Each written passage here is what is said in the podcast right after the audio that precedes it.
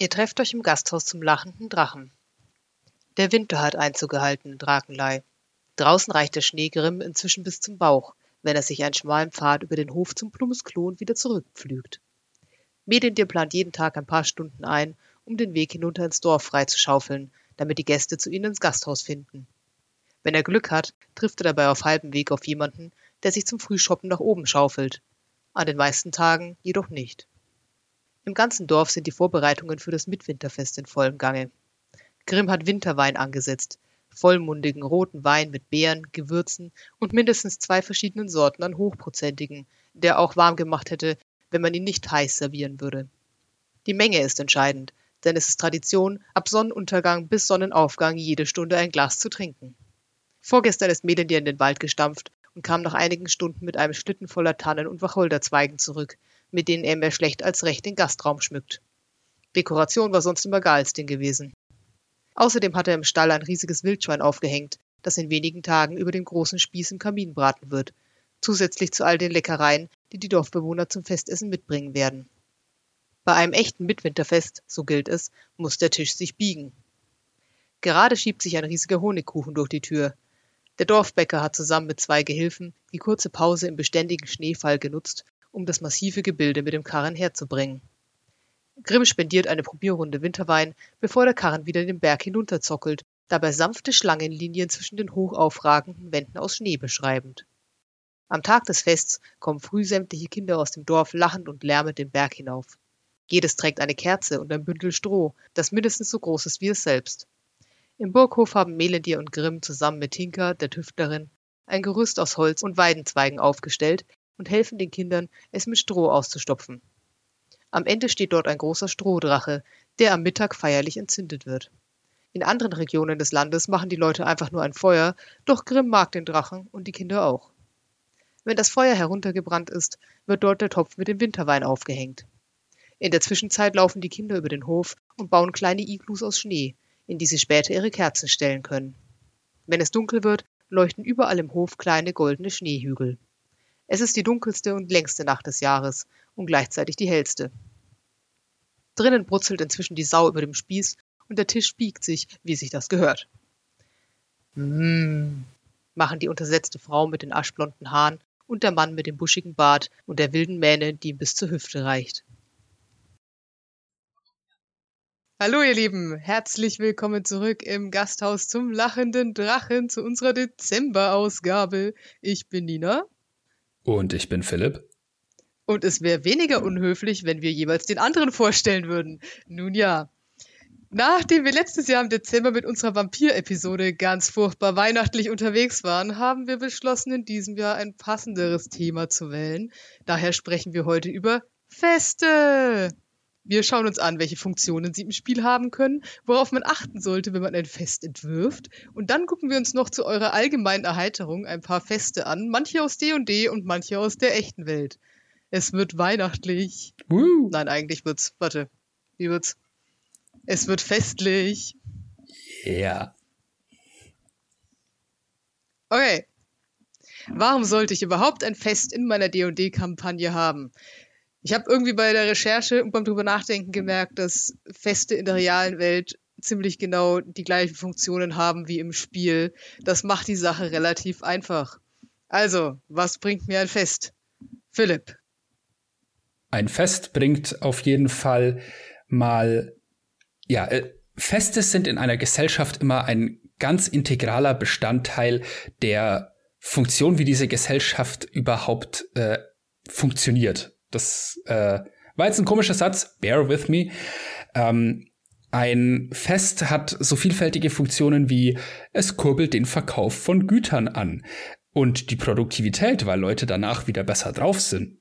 Ein Fest ist super für herrschende Gruppen, Propaganda einzuflechten. Stichwort Nationalhymnen bei sportlichen Events. Feste stärken die Einheit der Bevölkerung, die die Feste feiert und bringt Frohsinn und oder auch nicht Frohsinn, aber eine Stimmung, die so gewünscht ist. Das ist schon mal ein sehr guter Anfang. Ich habe hier tatsächlich auch ganz ähnliche Sachen. Ich fand Feste immer gut, weil man damit schon seinen Hinweis geben kann auf die Welt und auf das, was gleich passiert. Also sie erzeugen eine bestimmte Stimmung und sie sind ein toller Hintergrund für verschiedene Szenen, die man da drin ja darstellen könnte, inklusive ein toller Einstieg in die Welt. Ich bin nach wie vor geflasht, weil Andrea, Shoutout zu Andrea, mit uns eine Halloween-Kampagne gespielt hat aus Cthulhu und die ist auch damit eingestiegen, dass wir alle Kinder waren und dann waren wir auf einem Halloween-Fest und danach sind dann ausgehend davon ganz komische Sachen passiert. Aber eingestiegen sind wir mit dieser Halloween-Party bei unserem Ur-Ur-Ur-Ur-Urgroßopa oder was auch immer der Typ war. Und äh, ja, das fing dann an mit Kürbisschnitzen und so. Also es war, es war sehr süß. Und deswegen mag ich sowas auch, weil das bringt die Spieler schon mal in Kontakt mit der Welt und mit den verschiedensten Leuten und es gibt einen Einblick in Hinblick auf ja, wie der Philipp meinte, wie die Gesellschaft funktioniert, was ist die Geschichte, woran glauben die, was sind die Traditionen, also was ist diesen Leuten wichtig und warum. Und je nachdem, wie wichtig beziehungsweise ernst das Fest in der Welt ist, kann es eine Art Tutorial sein oder eine schöne Auszeit, in der man die Charaktere, die Welt und die Funktionsweise des Spiels kennenlernen oder einfach mal ein bisschen Spaß und Unterhaltung inmitten einer großen und manchmal stressigen Queste finden kann. Auch das ist zwischendurch sehr wichtig. Downtime, Kinder. Ja, Downtime. Was ist das? das ist das das, was ich nie hinkriege? Äh. Ich wollte jetzt nicht mit dem Finger auf irgendjemanden zeigen. Ich sag nur, es ist schön, wenn man mit in Anführungszeichen weniger wichtigen Sachen in eine Kampagne einsteigt. Dieses klassische, ihr trefft euch in einem Gasthaus, macht man ja auch gerne, weil da viele NPCs auf einem Haufen sind und weil es erstmal relativ unwahrscheinlich ist, dass es jemand schafft, sich beim Bierbestellen umzubringen, während er noch rauszufinden versucht, wie man einen Würfel richtig rollt. Also, ja, gleiches Prinzip. Ja, ja, und äh, gleichzeitig gibt aber so ein Fest, ja, je nachdem, was da gemacht wird, noch viel mehr Möglichkeiten, die Charaktere schon mal mit ihren Fähigkeiten auszuspielen. Also gerade wenn es Wettbewerbsfeste sind. Oder irgendwie sowas wie ein Rummel. Genau, das ist der Tutorial-Charakter. Das funktioniert damit super, ist ja auch garantiert in vielen PC-Spielen so. Mir fällt jetzt gerade spontan keines konkret ein, aber irgendwie habe ich ein Déjà-vu. Doch, ist sogar ein, also äh, es ist in meisten Spielen so und tatsächlich erinnere ich mich ganz dunkel, da habe ich seit Jahren nicht dran gedacht. Ich glaube, in Never Winter Nights ist es tatsächlich auch so, dass du irgendwie auf Level 1 morgens aufstehst und es ist bei dir irgendwie ein Dorffest und du kannst erstmal auf diesem Dorffest rumlaufen und an den verschiedenen Buden ganz viel Zeug machen und triffst dann schon die ersten Leute, die dich mögen und die dich nicht mögen und versuchst dir diese Namen zu merken und dann geht's los. Ja, weiß man gleich mal, was los ist. Ja, so ungefähr. Also, ich nehme an, ihr habt jetzt alle voll Bock, hier euer eigenes Fest zu entwickeln. Jetzt die Frage, wie macht man das? Wir haben jetzt hier so ein paar Punkte mitgebracht, beziehungsweise Fragen, die man beantworten kann oder sollte, wenn man sein eigenes Fest baut. Philipp, soll ich einfach anfangen oder wie schaut's aus? Gerne, leg los. Ich ergänze, was ich habe, falls du es nicht schon sagst. Sehr gerne, bitte unterbrich mich. Die erste Frage, die wichtigste Frage, warum wird gefeiert? Was ist der Anlass? Hat das Ganze eine Geschichte oder eine tiefere Bedeutung? Oder ist es einfach nur, weil sich alle mal betrinken wollen? da ist nicht die Bedeutung tief, sondern nur das Glas. Da, da, da. da habe ich vor kurzem einen guten Spruch gehört. So, der Pessimist sagt normalerweise, das Glas ist halb leer. Aber die Leute hier haben mich überrascht. Sie riefen nur nachschenken. das ist dann der Pragmatist. Gott. Ähm, zweite Frage, nachdem ihr herausgefunden habt, was gefeiert wird. Wer feiert? Feiert das ganze Dorf? Feiert das ganze Land? Nur Leute eines bestimmten Glaubens? Ist es ein Fest für Kinder? Oder nur für den Adel? Je nachdem unterscheidet sich vielleicht auch die Reaktion anderer Gruppen auf das stattfindende Fest. Das könnte man dann auch wieder benutzen. Dritte Frage. Wo und wann wird gefeiert? Im Rathaus, in den Straßen der Stadt, in einem Tempel, in jedem Haushalt ganz privat, für ein paar Stunden, über Wochen hinweg, jedes Jahr, alle 100 Jahre. Von diesen Fragen hängen auch wieder andere Überlegungen ab, zum Beispiel, es ist ein großes jährliches Fest über mehrere Tage, das alle feiern. Dann kommen bestimmt auch die Leute aus den umliegenden Gebieten in die Stadt. Das können die Spieler dann schon auf dem Weg bemerken und in der Stadt selbst ist es dann mega voll, weil die Stadt einfach dreimal so groß ist wie vorher und alle Betten in der Herberge sind weg. Ihr versteht, worauf ich raus will. Irgendwo habe ich diese Geschichte schon mal gehört. Was passiert auf dem Fest? Das ist sehr wichtig, weil es das ist, worüber die Spieler mit der Welt interagieren und erfahrungsgemäß ist es dieser Punkt, der auch am meisten Spaß macht. Auf jedem Fest gibt es verschiedene Veranstaltungen bzw. Dinge, die passieren und bei denen man vielleicht sogar manchmal mitmachen kann. Meist gibt es ein Hauptevent. Zum Beispiel sagen wir, Beispiel, jedes Jahr feiert eine Stadt den Geburtstag ihrer Königin und das ist ein riesiges Fest, das drei Tage dauert und überall in den Straßen der Stadt auf allen Plätzen gefeiert wird. Und das Hauptevent ist der Moment, an dem die Königin auf dem Balkon ihres Schlosses tritt, während unten die Menge jubelt und eine kleine Rede hält. Daneben gibt es aber oft mehrere kleine Events. Das können Spiele sein oder Reden oder Essen oder Vorbereitungen für das Hauptevent. Beispiel unser königlicher Geburtstag ist drei Tage lang, haben wir gesagt, und in den drei Tagen gibt es Wettbewerbe mit den Dingen, für die die Stadt berühmt ist. Zum Beispiel, die Stadt liegt an einem Fluss und es gibt einen Schwimmwettbewerb von einer Seite zur anderen oder so. Und die Gewinner der Wettbewerbe erhalten dann das goldene Ticket, um am dritten Abend mit dem Adel im Palast zu feiern. Der Wahnsinn. Mega Event. Hm. Aber ob die Spieler es auch schaffen, jeder einmal zu gewinnen, damit sie auch gehen können? Tja, das ist nicht gesagt. Ähm, zu den Hauptevents habe ich hier sogar eine Kategorisierung notiert, uh. Ähm, was so üblicherweise so Hauptevents sind. Da hatte ich zum einen, äh, ich äh, beziehe mich da auf ein Video von Guy, The Great GM, das verlinke ich euch dann auch gerne in der Beschreibung. Hauptevent Kategorie 1 sind Geschenke. Das wäre so ein typisches Ding von, wie man Weihnachten sich vorstellt. Ne? Die, die Geschenke sind ein ganz integraler Bestandteil. Und dann ist halt die Frage, welche Geschenke und von wem an wen. Hm. Eine andere Art von Hauptevent sind Bankette oder große gemeinsame Essensveranstaltungen irgendeiner Form. Nom, nom, nom, da ist dann die Art, die Frage, wird da was Besonderes gefuttert? Wie zum Beispiel, ne, man kennt so den Truthahn als äh, klassisches Festessen für bestimmte Feiertage. Was wird gefuttert und warum wird genau das gefuttert? Ich habe was gehört von wegen, dass man Truthahn deshalb gerne äh, verwendet hat, weil da irgendwie wie so ein natürliches Sedativum drin ist, sodass die Kinder relativ schnell müde geworden sind und man die dann schlafen legen und weiter feiern konnte. Keine Ahnung, was da dran ist, aber ich finde die Gedanken interessant. Ist der Witz bei amerikanischen Sitcoms nicht, dass quasi nach einem guten Thanksgiving alle Frauen immer so aus der Küche rausschauen zu ihren Männern im Wohnzimmer und alle Männer liegen einfach schnarchend auf der Couch? Also ich glaube, das hat auch diesen, ja, schlafende Männer sind genauso gut wie schlafende Kinder. Ja, ja, das ergibt mindestens genauso viel Sinn.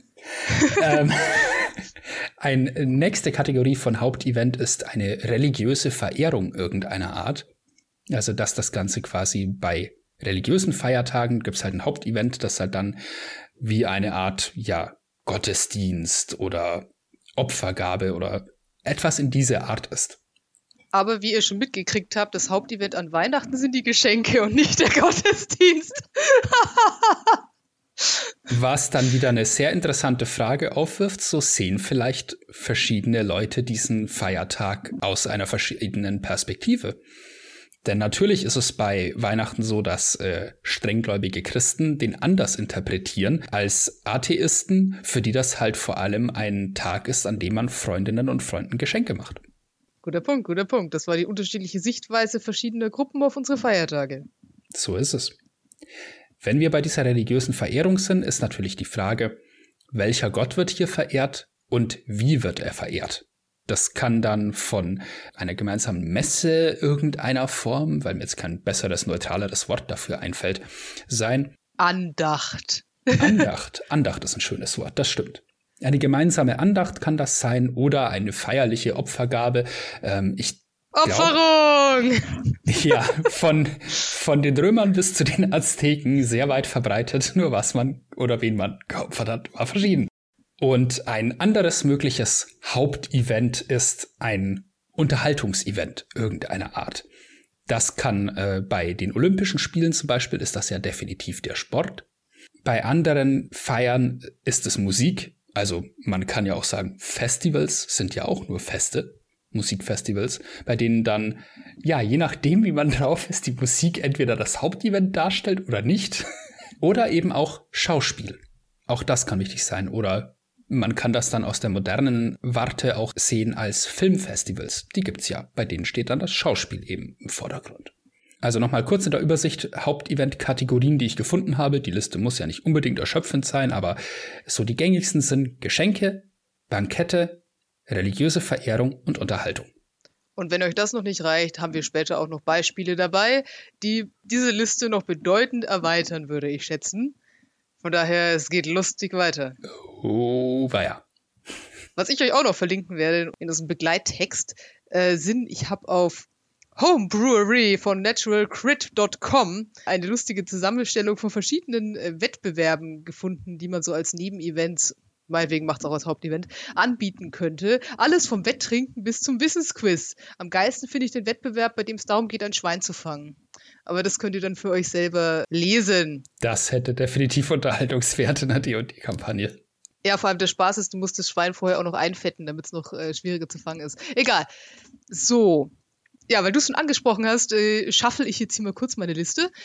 Und zwar, wichtiger Punkt, mein Lieblingsthema, Essen, Trinken und besondere Waren.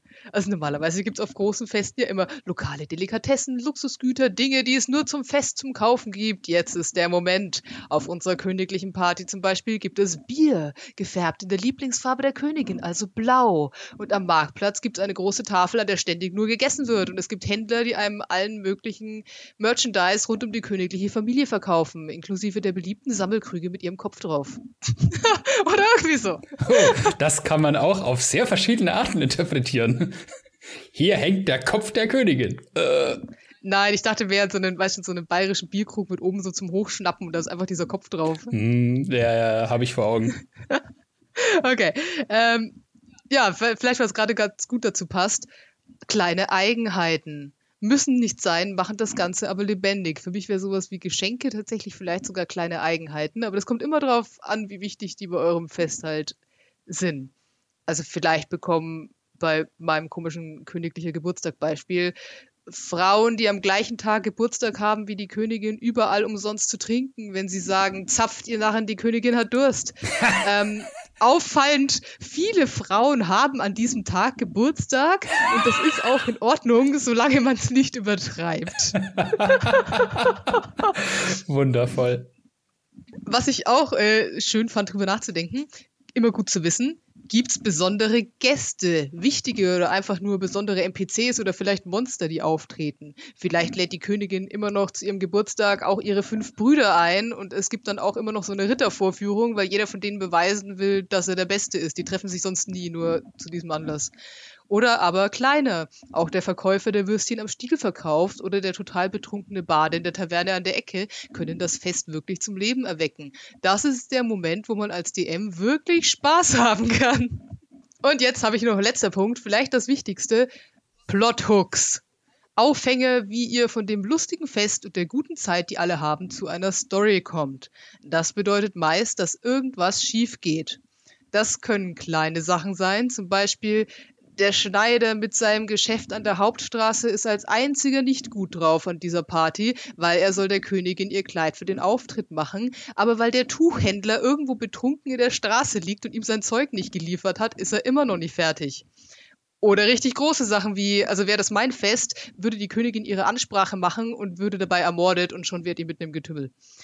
Es können aber auch schöne Sachen sein, wie ein paar attraktive NPCs einzustreuen, vielleicht verliebt sich ja wer, oder ein paar alte Bekanntschaften tauchen auf, oder ihr könnt dem Bäcker dabei helfen, seine 50 Torten für das abendliche Bankett zu verzieren und sicher zum Palast zu bringen.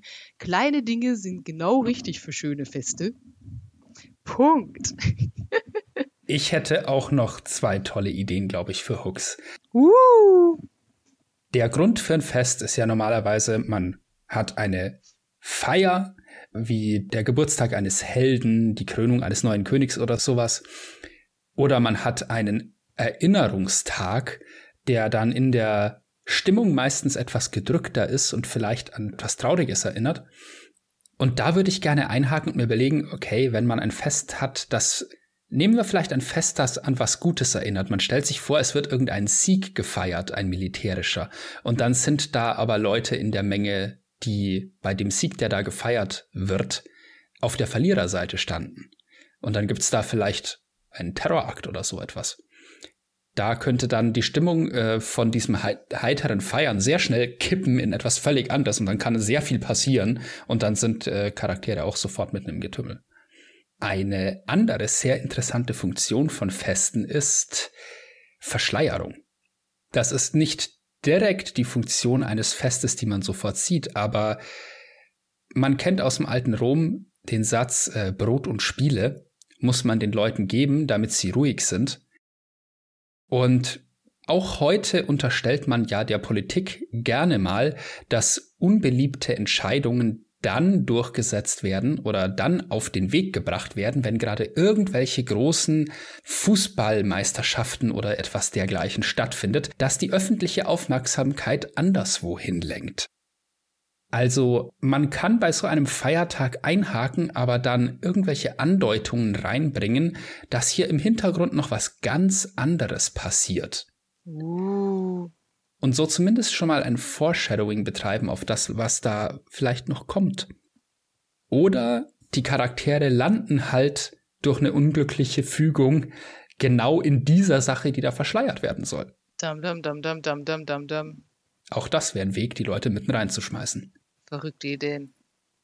An diesem Punkt haben wir auf heute Feste aus der echten Welt und aus D&D gesammelt und das wurde dann etwas unübersichtlich. Deswegen habe ich ein paar Kategorien gemacht und die Feste da reingetütet. Die Liste ist nicht erschöpfend und die Kategorien überlappen sich und je nachdem, worum es bei euren Festen wirklich im Kern geht, können die auch ganz woanders landen als bei mir. Außerdem habe ich Philipp total überfordert, weil er diese Kategorien vorher nicht kannte.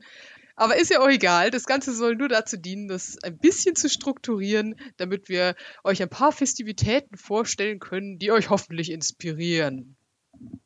Ich habe hier mal Kategorie 1. Hatten wir jetzt schon ein paar Mal angedeutet. Religiöse Feste. Man kann bei religiösen Festen was Hochtrabendes und Feierliches nehmen, wie zum Beispiel ganz klassisches Weihnachten. Also die Leute treffen sich zu Hause, man isst gemeinsam, man geht nachts zur Christmette und dann sitzt man weiter zusammen. Vielleicht gibt es ein paar Geschenke. Oder es gibt hauptsächlich Geschenke und man isst zusammen und isst und ist dann irgendwann furchtbar betrunken. Sowas Stilles und Intimes zu erleben, kann auch in einer Kampagne schön sein. Könnte aber auch weniger ernst sein. Also was ja total in war die letzten Jahre, ist dieses Holi aus Indien. Das kennt ihr vermutlich inzwischen. Das ist dieses Fest der Farben, bei dem man sich gegenseitig mit dem Pulver bestreut. Also mit diesem farbigen Pulver. Und das Fest ist religiös eigentlich sehr vielschichtig und da gehen wir jetzt nicht in die Tiefe rein, aber es ist mit verschiedenen Göttern verbunden und symbolisiert den Sieg des Guten über das Böse und den Sieg des Frühlings über den Winter. Und es ist auch ein Fest, an dem man alte Streitigkeiten begräbt und Beziehungen pflegt. Auch das ist sehr schön. Da kann man viel Drama mitmachen. Ich habe hier noch meinen absoluten Favoriten von religiösen Festen, aber vielleicht bevor ich dazu komme, Philipp, hast du auch noch schöne religiöse Feste? Du meinst jetzt am Beispiel von in der Welt von D&D? Wo auch immer. Ja, ähm, ich habe mir mal angesehen, was für Feste es in Ferun, in den vergessenen Welten gibt und äh, fand es ganz interessant. Viele davon sind angesiedelt spezifisch in Waterdeep, dieser großen Stadt, die da recht ins Detail ausgearbeitet ist. Ein Fest, das an der Schwertküste gefeiert wird, ist Sornen. Es ist mit vielen dieser Feste in der D&D-Welt recht interessant, dadurch, dass Gottheiten ganz spezifische Domänen haben wirkt sich die Verehrung einer Gottheit zu einem Feiertag meistens auch sehr weltlich aus, parallel.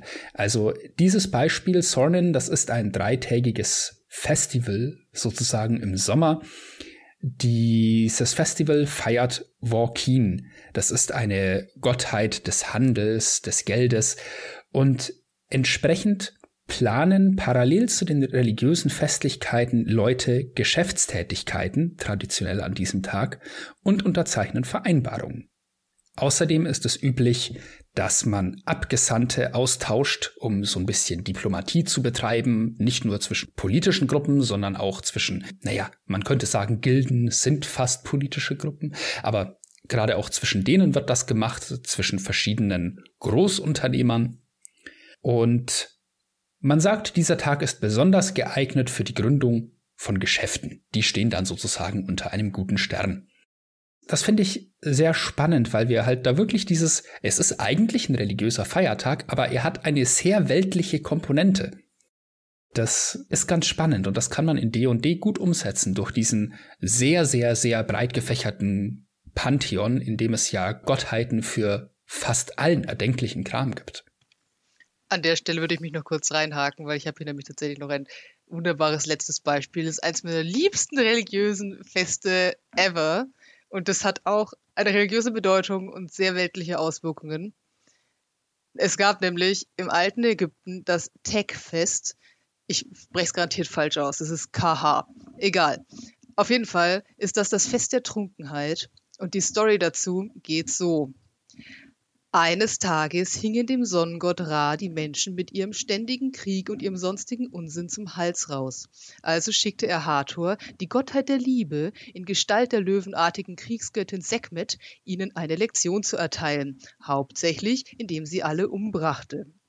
Das tat Sekhmet sehr gerne und sehr gut, bis die anderen Götter rar steckten, dass, wenn er hier einen Lerneffekt erzielen wolle, ein paar Menschen auch übrig bleiben müssten, die hoffentlich was draus gelernt hatten. Ich sehe Philipp lachen, es ist schwer dabei ernst zu bleiben.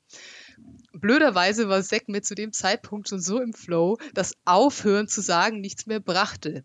Also schickte Ra die Göttin des Bieres, die sehr viel Bier rot einfärbte und damit die kompletten Felder rund um Sekhmets damaligen Aufenthaltsort flutete. Die ist dann morgens aufgewacht, hat gedacht, geil, mehr Blut, hat das ausgetrunken und ist betrunken eingeschlafen und als sie aufwachte, war sie wieder die freundliche Hathor. Das zugehörige Techfest hatte religiöse Zeremonien zu Ehren Hathors und all das, aber es wurde auch echt viel getrunken und echt viel betrunken Sex gehabt und das war okay, weil das Bier war an dem Tag umsonst. Ja, es hatte also auch sehr große weltliche Auswirkungen in Bezug auf öffentliche Trunkenheit und auf Babys neun Monate später. Ihr seht also, es kommt wirklich drauf an, was genau man feiert und wie. Wow. Das Fest ist irgendwie sympathisch. Oh, ich liebe, ich liebe Menschen. Menschen sind so verrückt. Na naja, gut, okay. ich ich finde auch die, die Hintergrundgeschichte wirklich klasse. Wie, wie beendet man Gewalt am besten mit ganz viel Alkohol? What? Naja, also ich meine, das ist nicht wesentlich verrückter als deine Geschichte mit hier. Wir haben hier diesen Gott des Handels. Okay, an dem Tag gründen wir alle unsere Geschäfte. Also ich meine, das ist einfach was, was Sinn macht. Ja. Was in, was in der Denke total Sinn macht. Und wenn du von außen drauf schaust, ist es so, wait, what? Naja, gut. Nächste Kategorie. Familienereignisse. Da habe ich mir nicht viel dazu aufgeschrieben, aber es funktioniert immer gut. Die drei großen Geburt, Hochzeit, Tod. Vor allem irgendwie, ich glaube, Philipp arbeitet seit Ewigkeiten in einer Kampagne, wo es, glaube ich, darum geht, eine Hochzeit zu crashen. Ich freue mich auf den Tag, wo wir das mal spielen, weil es, ist, es klingt sehr untypisch für mich und ich bin sicher, wir werden alle Spaß haben. Beziehungsweise ein One-Shot ist es, aber ja.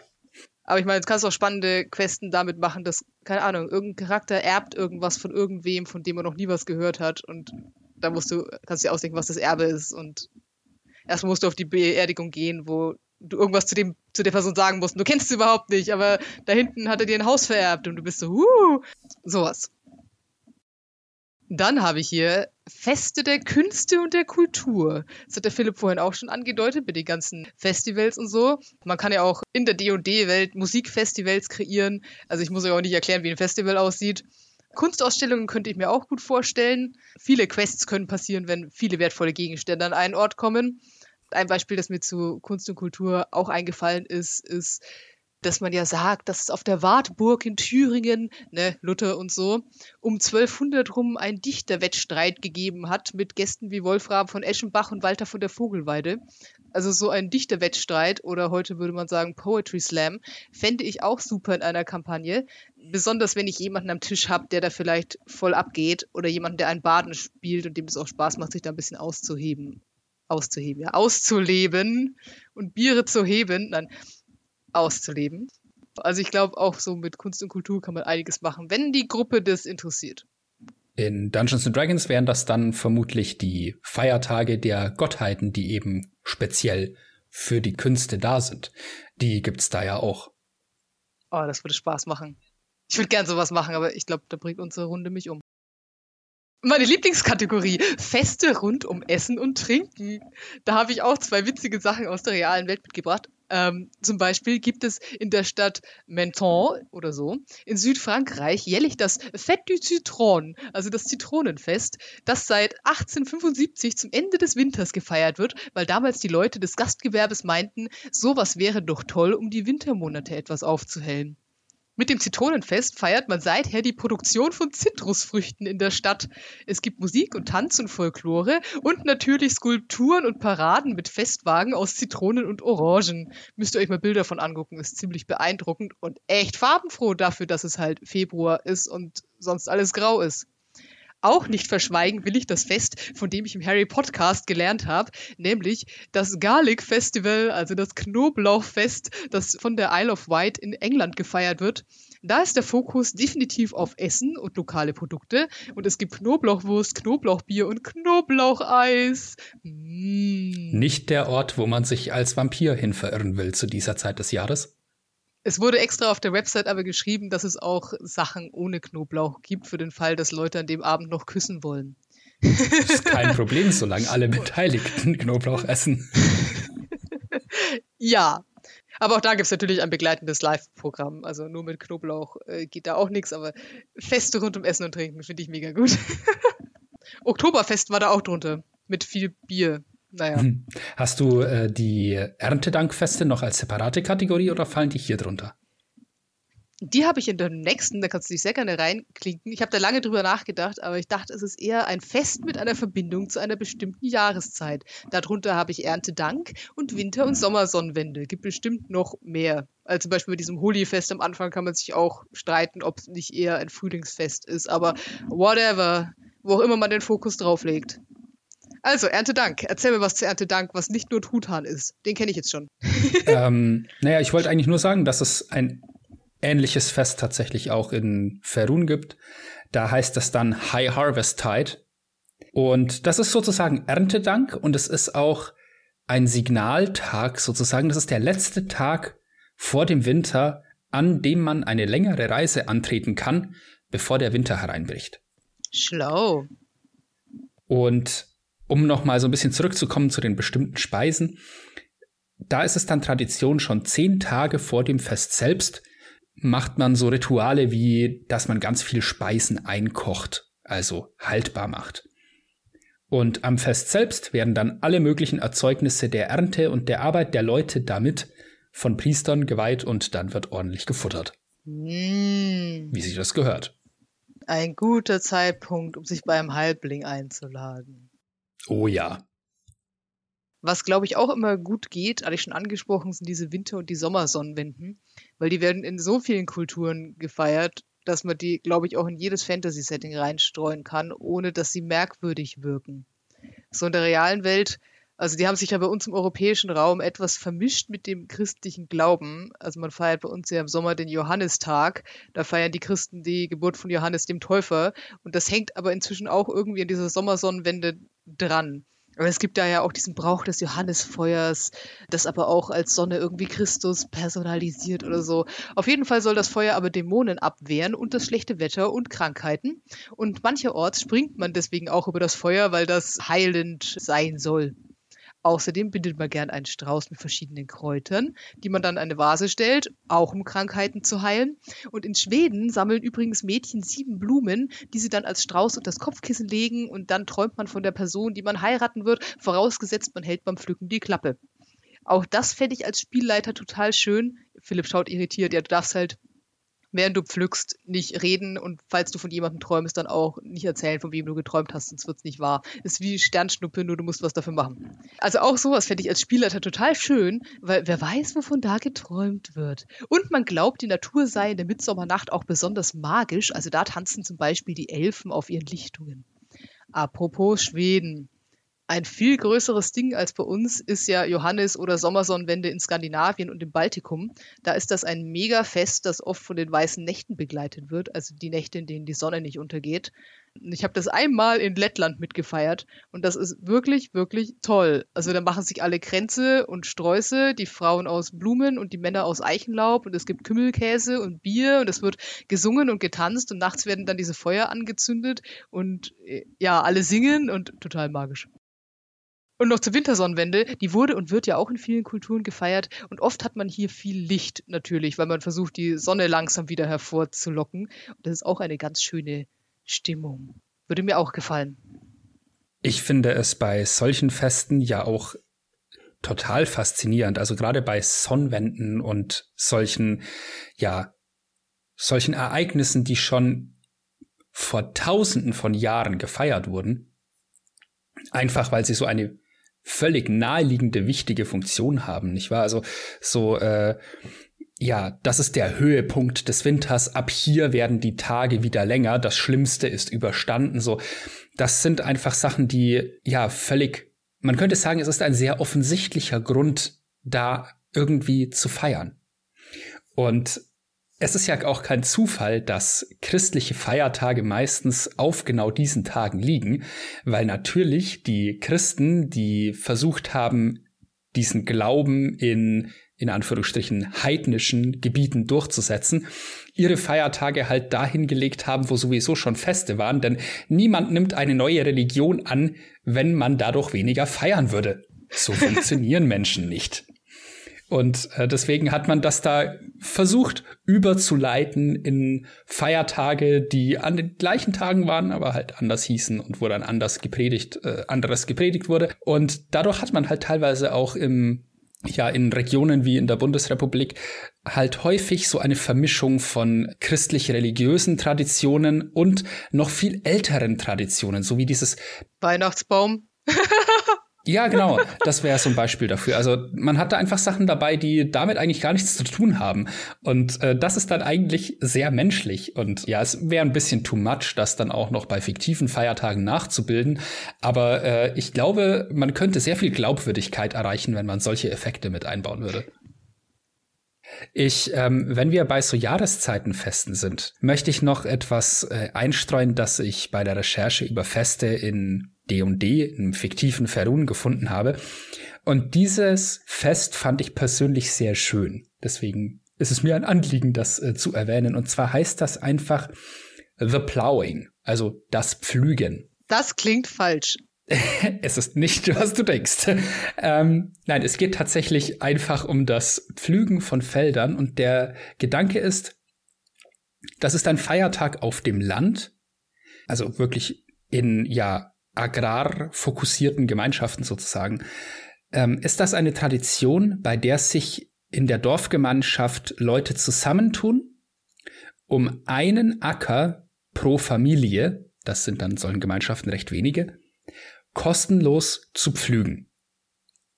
Das sorgt dafür, dass alle, die dort wohnen, mindestens ein Feld bestellen können, auch wenn sie krank oder alt und gebrechlich sind. Oh, das ist wichtig. Und macht Sinn. Ja, das ist also ein, ja, ein solidarisches Fest sozusagen, bei dem der Zusammenhalt in der Gemeinschaft bestärkt wird. Das fand ich einen wunderschönen Gedanken. Und am Abend dieses Feiertags werden dann Fässer mit Bier angezapft, wahrscheinlich gerade auch für die Leute, die da den Tag über am Pflügen waren. Und zwar bestimmtes Bier, das man wirklich über den ganzen Winter hat reifen lassen, das also dann wahrscheinlich besonders lecker ist. Das ist wirklich schön und wirklich realistisch. Das war ja früher auch zum Beispiel noch so, wenn du so diese Reddachhäuser hattest oder so, dass sich dann auch regelmäßig, also was heißt regelmäßig, immer wenn es halt Zeit war, das ganze Dorf bei der Person getroffen hat, deren Dach durch war, um der Person ein neues Dach zu machen, weil du das alleine sonst gar nicht geschafft hättest. Von daher macht das sehr viel Sinn, dass es da sowas in der Richtung auch gibt. Das ist schön. Als nächstes habe ich hier Feste zum Gedenken oder zu Ehren eines Ereignisses oder einer Person. Da habe ich zum Beispiel, wie du vorhin meintest, so mit, äh, vielleicht feiert man irgendwie militärische Siege oder so. Das habe ich da auch drunter. Da beschäftige ich mich jetzt nicht im Detail damit, aber je nachdem, wo ihr in eurer Kampagne spielt, könnte man sowas einbauen, weil sich das sehr gut eignet, um Macht zu demonstrieren. Das hast du auch vorhin schon gesagt. Also mit Militärparaden oder so. Das ist eine gute Wahl für jeden Autokraten in eurer Welt. Und was da zum Beispiel auch mit reinfällt, was ich herausstellen wollte, waren Gründungslegenden. Da gibt es ja auch relativ viele. Weil zum Beispiel habe ich mir Krakau ausgesucht. Es gibt in Krakau die Legende, dass unter der Stadt einst ein Drache lebte, bis ihn ein ansässiger Schuster mit List zur Explosion brachte. Wenn ihr rausfinden wollt, wie das passiert ist, müsst ihr das selber lesen. Deswegen hat man in Krakau bis heute eine besondere Verbindung zu Drachen, wenn auch anscheinend nicht zu Schuhmachern. Und es gibt jährlich die große Drachenparade. Da gibt es dann auf und rund um den Fluss eine Lichtershow und Pyrotechnik und riesige Luftballons und Essen und Trinken und viele Spiele rund um Burgen und Drachen. Es gibt auch einen Wettbewerb für Schulklassen, wer den besten Drachen bastelt. Das sind jetzt äh, relativ moderne Entwicklungen, wie man daran merkt, aber Gründungslegenden sind immer schön. Ja, und solche Feiertage zum Bezwingen einer Kreatur, die eine Bedrohung war, ähm, gibt's tatsächlich auch in Ferun. Nur dass da tendenziell diese Kreaturen realer sind. Weil natürlich, wir sind in einem Fantasy-Universum, da gibt es nun mal auch Drachen oder Drachenschildkröten. Es gibt in Ferun eine Stadt namens Marsemba. Nina kennt die aus eigener Erfahrung als Spielerin am Tisch. Das ist eine Hafenstadt, die so ein bisschen an Venedig angelehnt ist. Und da gibt es den Dragon Turtle Day, der äh, Drachenschildkrötentag. Was zur Hölle? Das ist der Jahrestag der Tötung einer Drachenschildkröte, die in der Bucht vor der Stadt gelebt und die Leute dort mehr oder minder terrorisiert hat. Und irgendwann hat man sich zusammengetan, dieses riesige Vieh zur Strecke gebracht und jetzt hängt der Panzer dieser Kreatur in einem Gebäude der Stadt zur Dekoration. Und man feiert jedes Jahr Dragon Turtle Day mit Schwerpunkt in dieser Halle, wo dieser Panzer noch hängt. Ich frage mich gerade, ob es da noch so kleines Gebäck gibt. Ja, ich bin schon wieder bei Essen in Form von kleinen Drachenschildkröten. Das wäre total naheliegend und ich yeah. wette, irgendjemand macht das dort. Ja, und es gibt Spiele für Kinder, wo sich irgendein so armer Typ in so einem Drachenschildkrötenkostüm mit, den, mit Holzschwertern verflügeln lassen muss. Oder es gibt sowas wie Piniatas in der Form. Ja, voll gut. Warum war das nicht, als wir dort waren? Wir sind noch dort. Sind wir dort? Ja, ja, ihr seid noch da. Okay. Tja, ja, dann machen wir. Nein. No. Okay. Help. Dann habe ich hier noch, weil es mir irgendwie wichtig erschien, das als eigene Kategorie zu machen, so Totenfeste oder Ahnenfeste. Also diese ganzen Feste, wo man seiner Familie gedenkt und denen, die früher da waren, meinetwegen auch sowas wie Volkstrauertag oder so.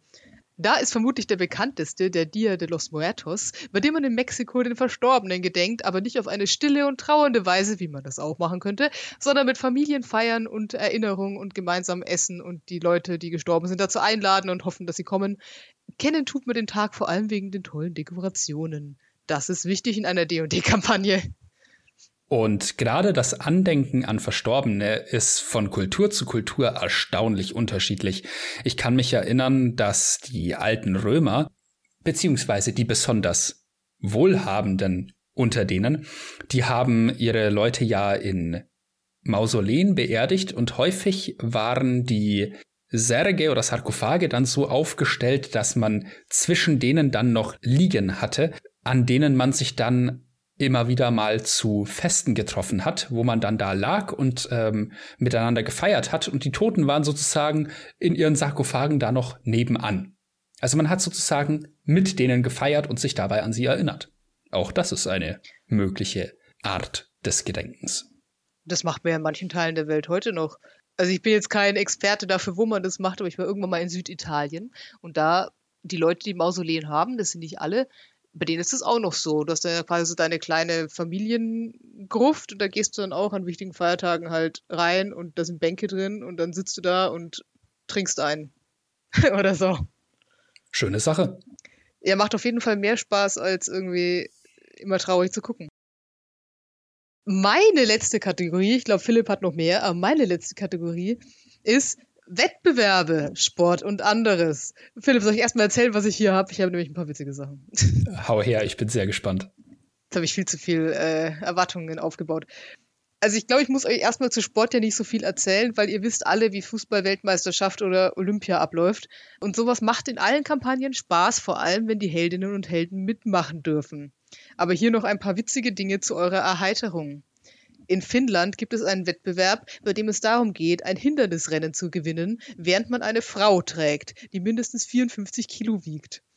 In oh Gott, wie heißt das? Gloucestershire in England gibt es einen Rollkäsewettbewerb, bei dem ein Käserad einen steilen Hang hinuntergerollt wird und derjenige gewinnt, der den Käse als erstes einholt. Da gibt's tolle Videoaufnahmen dazu, wie die Leute sich überschlagen, während sie den Hügel runterfallen. Ja, man gewinnt, man gewinnt dabei Käse. Leider muss ich sagen, also das sieht total witzig aus und das macht, also ist auch einfach so abstrus und was erzählt, deswegen wollte ich es drin haben. Aber anscheinend verletzen sich dabei logischerweise auch jedes Jahr ziemlich viele Leute, weil schon allein nur den Hügel runterzurollen ist nicht ganz ungefährlich und wenn dann auch noch Leute hinter dir herrollen, ist das noch weniger toll. Also ähm, ich möchte euch nicht empfehlen, dabei mitzumachen, aber ich finde Wettbewerbe, die Käse enthalten, tendenziell erstmal erzählenswert. Ja, und dann habe ich noch einen schönen Wettbewerb gefunden von der World Beard and Mustache Association, also der Gesellschaft für Bärte und Schnauzer, bei der der tollste Bart gewinnt. Falls euch mal die Charakterideen ausgehen, möchte ich euch empfehlen, Bilder von denen anzugucken, weil schon allein um solche NPCs zu bauen, würde ich so einen Wettbewerb in meine Kampagne einbauen. Es muss nicht immer Sport sein. Abschließend habe ich noch einen kleinen Denkanstoß am Rande. Wusstet ihr, dass es die World Nomad Games gibt? Also die Weltnomadenspiele. Die wurden bisher in Kirgisistan abgehalten und das sind Wettbewerbe mit Sportarten, die von den dort lebenden Völkern praktiziert werden. Zum Beispiel Feignerei, Reiten, Bogenschießen vom Pferderücken, Wrestling auf dem Pferderücken. Das nennt sich Air Anish und ihr müsst euch mal Videos davon angucken. Ihr müsst dafür auf äh, Kyrillisch googeln, weil sonst findet ihr nichts, aber das ist ziemlich eindrucksvoll. Ähm, und es gibt auch verschiedene Brettspiele und ein Spiel, bei dem es darum geht, dass irgendwo auf dem Spielfeld eine tote Ziege platziert wird, die man im Galopp aufnehmen und dann vor dem Preisrichter ablegen muss, auch aus dem Galopp. Gespielt wird jeder gegen jeden. Und ich denke mir das nicht aus. Das wollte ich erzählt haben, damit ihr euch einerseits zukünftig traut, euch auch ganz verrückte Spiele und Sportarten auszudenken und andererseits, um von dem Gedanken wegzukommen, dass Ereignisse mit vielen Leuten zwingend eine feste Stadt erfordern. Das hat mich daran am meisten geflasht. Also die kommen da halt einfach zusammen irgendwo im freien Land, stellen da die Zelte auf und dann finden da diese Spiele statt. Also ihr könntet auf so ein Event auch mitten in einer Zeltsiedlung im Wald stolpern oder so. Alles geht. Fand ich total, oh, in dem Moment hatte ich nie drüber nachgedacht. das ist tatsächlich echt faszinierend. Der, der Planungsaufwand auch, die müssen ja alle dorthin finden von weiß der Geier wo. Ja, also ich nehme an, dass wenn du sowieso ein tendenziell herumziehendes Volk bist, das äh, relativ, naja. Ich glaube, Orientierung ist nicht dein Problem in dem Moment. Nö, ich finde das total erstaunlich, aber ich habe keinen Zweifel, dass die da total gut drin sind. Ja, aber auf jeden Fall, das sind richtig, richtig krasse Spiele. Müsst ihr mal, müsst ihr euch mal anschauen. Einen Feiertag aus äh, Ferun möchte ich noch anbringen, weil der ein sehr interessanter Denkanstoß ist. Es ist kein Feiertag im engeren Sinne, aber es ist eine Feierlichkeit. Und das ist tatsächlich eine, die so nicht in der realen Welt existieren kann. Und das macht sie für mich so interessant. Das ist der Dance of the Shimmering Blades, also der Tanz der schimmernden Klingen, was ein etwas irreführender Titel ist, weil ich nicht nachvollziehen konnte, warum der jetzt ausgerechnet so heißt. Ähm, aber worum es da geht, ist folgendes. Es gibt ja in der Lore von D&D Psionik. Episode 13. Ja, ja. Wir verlinken euch die, weil natürlich tun wir das. Eigenwerbung, jede Gelegenheit wird genutzt. Ähm, und es gibt auch bestimmte ja, Menschen, Elfen und so weiter, die äh, Psionik begabt sind. Sonst gäbe es entsprechende Charakterklassen in D&D nicht. Und alle vier Jahre durchdringen psionische Wellen die Erde und nur Psionik NutzerInnen spüren die und diese Wellen ziehen diese Leute an einen bestimmten Ort. Und ja, also der liegt in den Ebenen von Schar, also mit Doppel A.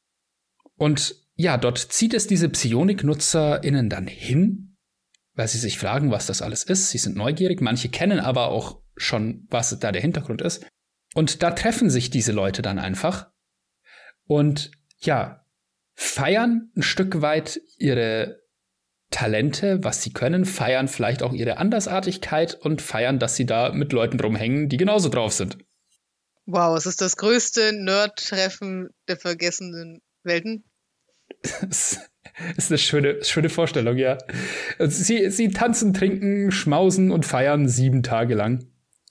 Reden nicht viel über den Grund ihrer Zusammenkunft, fühlen aber halt eine Verbindung, einen Bund, auch wenn sie aus völlig verschiedenen Völkern kommen. Und das finde ich so einen coolen Gedanken daran. Also, das ist ein völlig buntes Fest.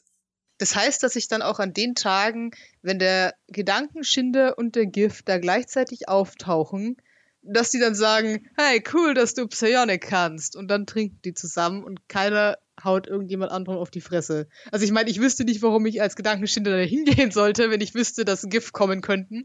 Aber theoretisch wäre es möglich. Oh Gott, das wäre so eine abgedrehte Veranstaltung. Oh Gott, das wäre so ein guter Einstieg für jegliche Kampagne, wenn es einfach irgend so ein übernatürliches Ereignis gibt und alle deine Spieler sind irgendwie durch ein Attribut miteinander verlinkt und dann zieht ihr das an einen Ort und da ist ganz viel, was sie normalerweise nicht verträgt und sie tun einfach mal so ein paar Tage so, als gäbe es das alles nicht. Oh, das wäre so gut. oh, ich liebe diesen Feiertag. Es wird nicht mehr besser als das. Ja. Und ich fand halt wirklich das Spannende daran, dass es wirklich ein High-Fantasy-Feiertag. Zweifellos. Und äh, so, sowas zu bauen äh, ist, glaube ich, nicht ganz einfach, aber ich finde es unglaublich faszinierend, was halt mal was völlig anderes ist. Und nicht.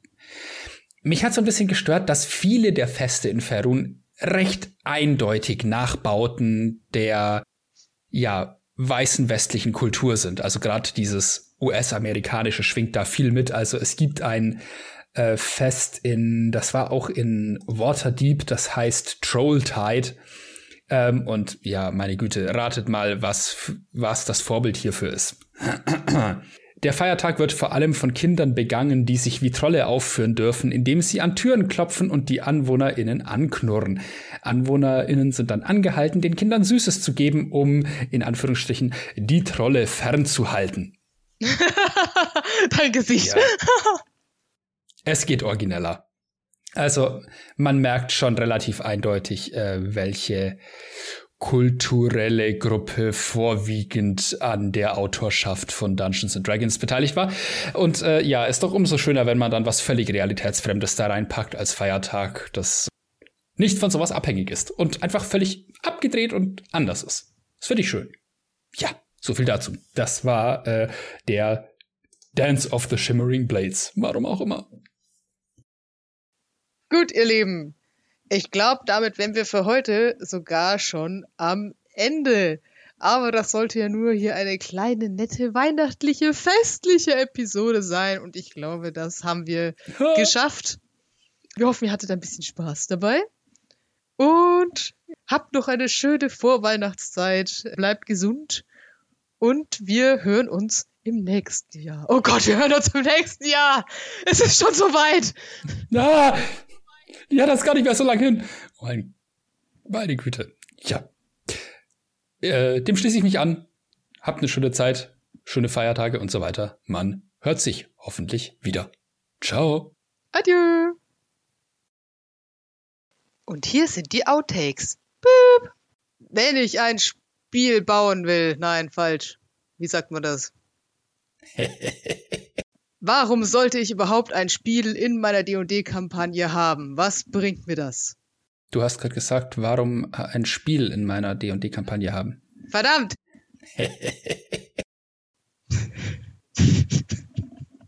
oh, ich wollte gerade irgendeinen Witz dazu machen, aber mir ist nichts eingefallen. Ich war zu lange still. Es tut mir leid. Derjenige gewinnt, der den Käse als erstes einrollt. Äh, einholt.